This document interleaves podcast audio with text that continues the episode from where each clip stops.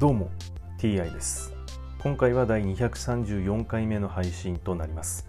テーマは引き続き新約聖書の紹介です。早速いきましょう。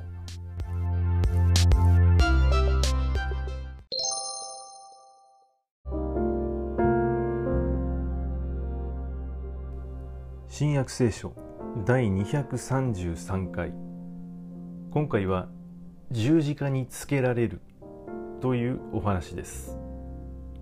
そこへアレクサンドロとルフォスとの父でシモンというキレネ人が田舎から出てきて通りかかったので兵士たちはイエスの十字架を無理に担がせた。そしてイエスをゴルゴタというところその意味はサレ神戸の場所に連れて行った。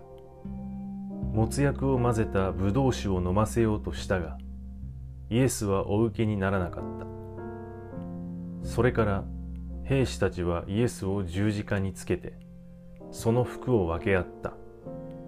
誰が何を取るかをくじ引きで決めてからイエスを十字架につけたのは午前9時であった。罪状書きにはユダヤ人の王と書いてあった。またイエスと一緒に二人の強盗を一人は右にもう一人は左に十字架につけた。そこを通りかかった人々は頭を振りながらイエスを罵っていった。おやおや神殿を打ち倒し三日で建てる者十字架から降りて自分を救ってみろ。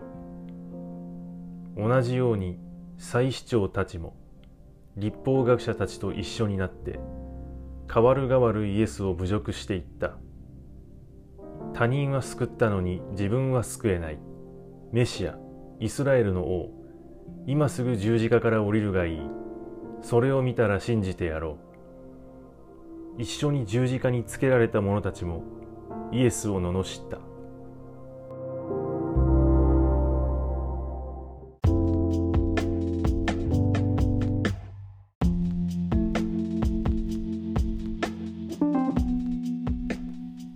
イエスと一緒に十字架につけられた強盗も人々と一緒になってイエスを罵ったとありますが十字架につけられたということはこの後死刑になるわけです。この後死刑になるのにその十字架につけられた状態でイエスを罵るとか一体どんなメンタルなんだと。何を考えているのか。完全に異常ですね。